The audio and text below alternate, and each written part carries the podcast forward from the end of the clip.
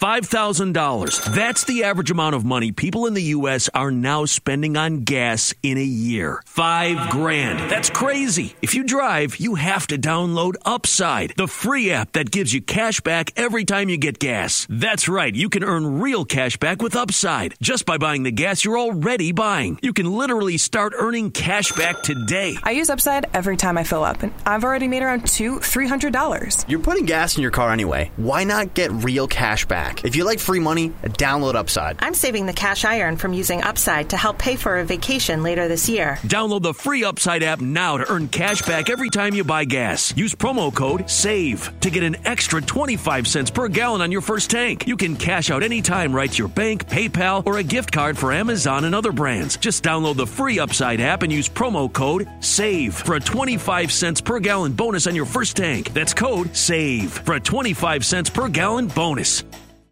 Amigos de Footbox México, hoy martes 26 de abril hablamos junto al señor Brailovsky de la selección mexicana que está en Orlando para jugar con Guatemala y de la final de CONCACAF. Hoy en Footbox México. Footbox México, un podcast exclusivo de Footbox. Footbox México, un placer saludarles. Hoy es martes 26 de abril y tenemos mucha información. Es una semana muy cargada en el fútbol mexicano.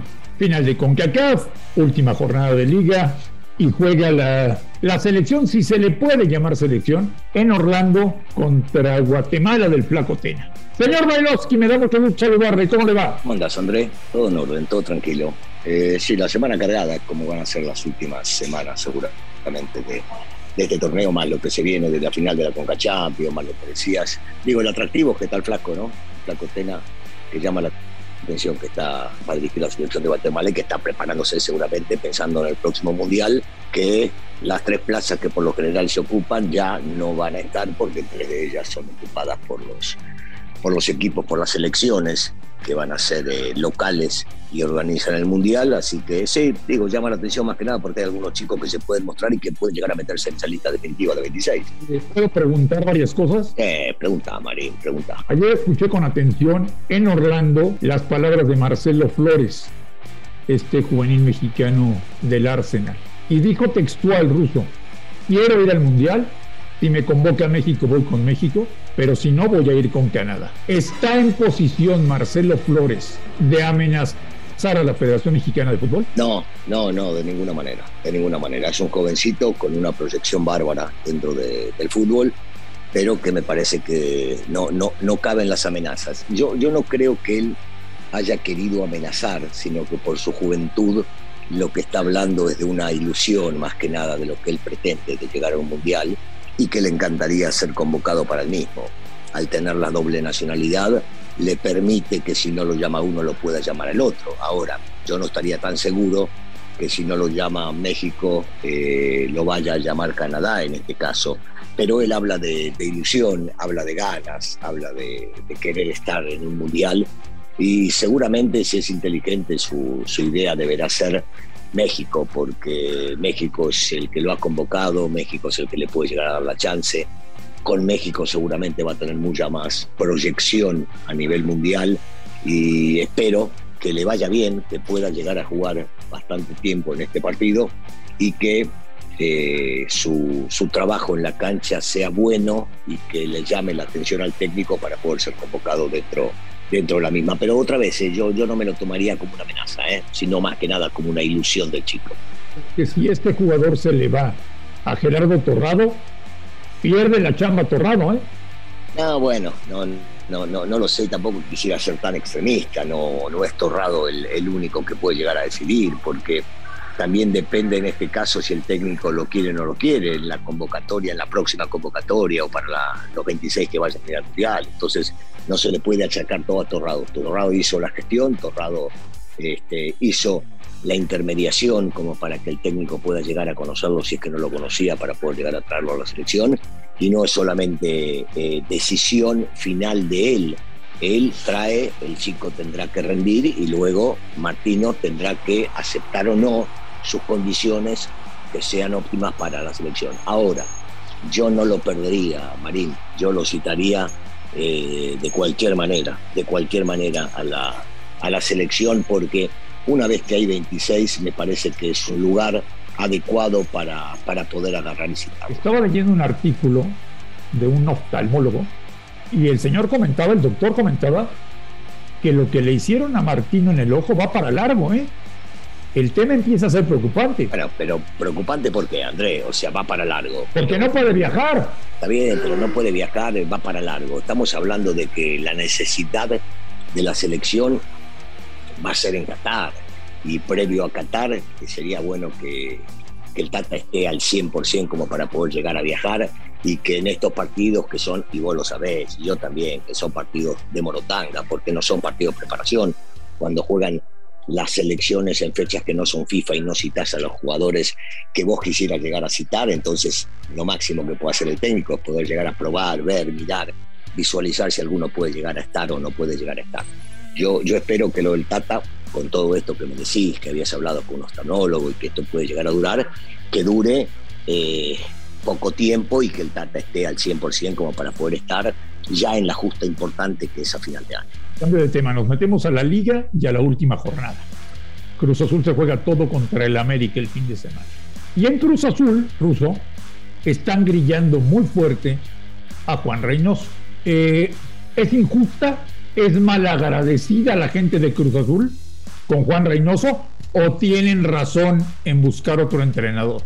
separemos la parte una, ¿no? La, del público, porque la del público este, que puede llegar a buchar y no estar de acuerdo y estar enojado por la situación que se está viviendo y porque no funciona el equipo, es un punto. Y la otra, la otra es de la directiva. Yo, yo creo que tiene mucho que ver con el comportamiento de Juan, que siempre fue directo y sincero, de las cosas que pudo llegar a haber dicho, eh, aprovechando la directiva por el mal momento que está pasando. Pero no nos olvidemos que también de ahí se fue Álvaro, Álvaro Dávila, que un fenómeno para, para el manejo interno de las instituciones. Ya lo había demostrado no solamente en Morelia, sino lo que había hecho Cruz Azul para llevarlos al título, porque él también fue parte fundamental para lo mismo. Y ahora se la van a tomar con Reynoso porque algo, algo le deben tener guardado.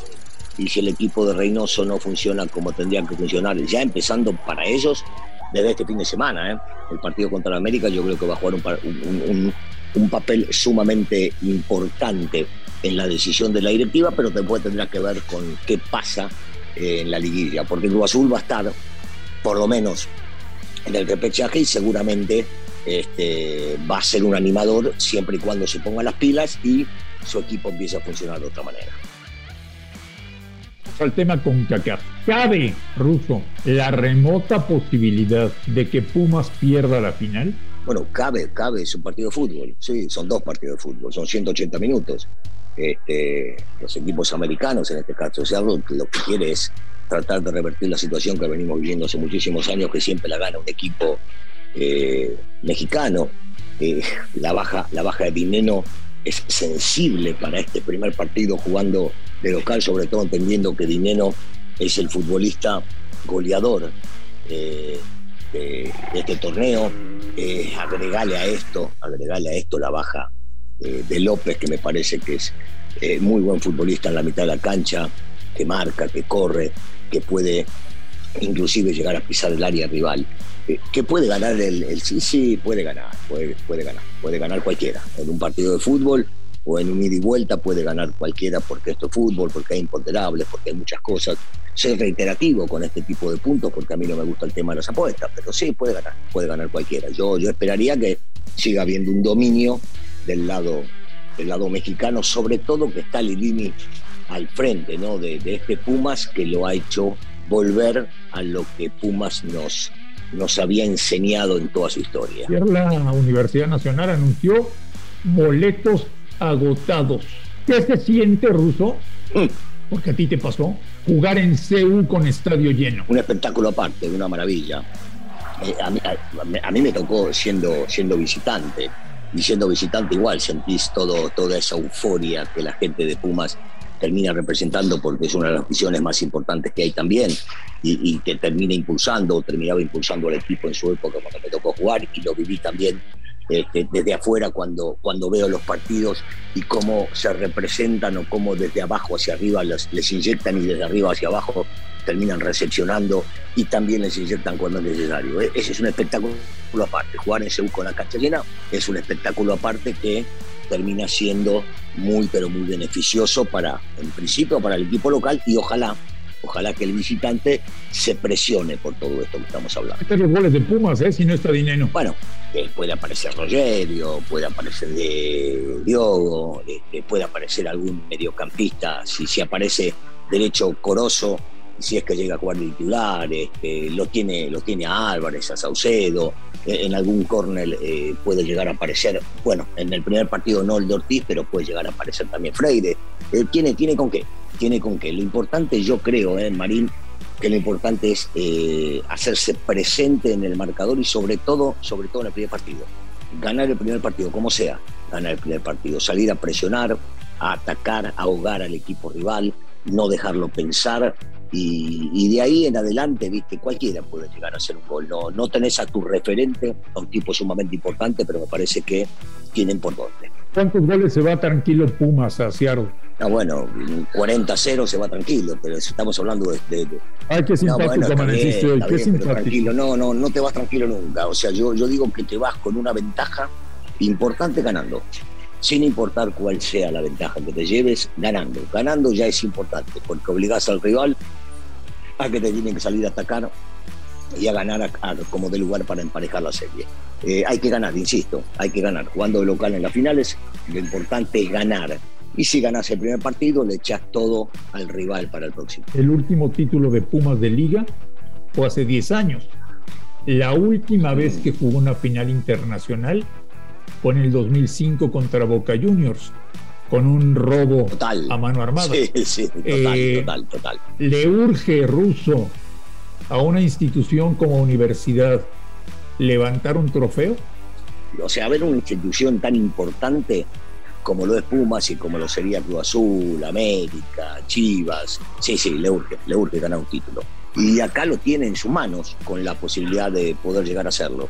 Así que sería, para ellos sería sumamente importante, insisto, para el línea aún más, pero claro, claro, con una institución tan grande como lo es Pumas le, le, le, tiene, le tiene que tocar, calar hondo el hecho de poder llegar a salir campeón. Porque Pumas justo va a apostar todo a CONCACAF y probablemente se quede fuera de liguilla. ¿eh? No lo sé, yo, yo creo que bueno, ahora el, el que viene es CONCACAF el que viene es este partido final. Y sí, claro, que tiene que apostar todo a lo que suceda ahora.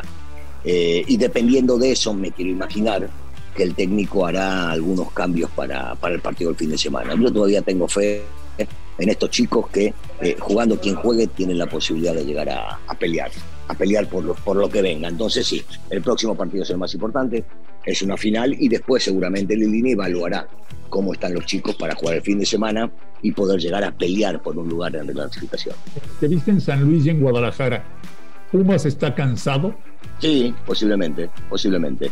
Eh, digamos que mentalmente están preparados, eh, el esfuerzo quieren hacerlo, pero se nota por los cambios que hace su técnico que los futbolistas no están al 100 físicamente, por más de que están preparados de primera y se, los veía bien cuando jugaban un partido por semana.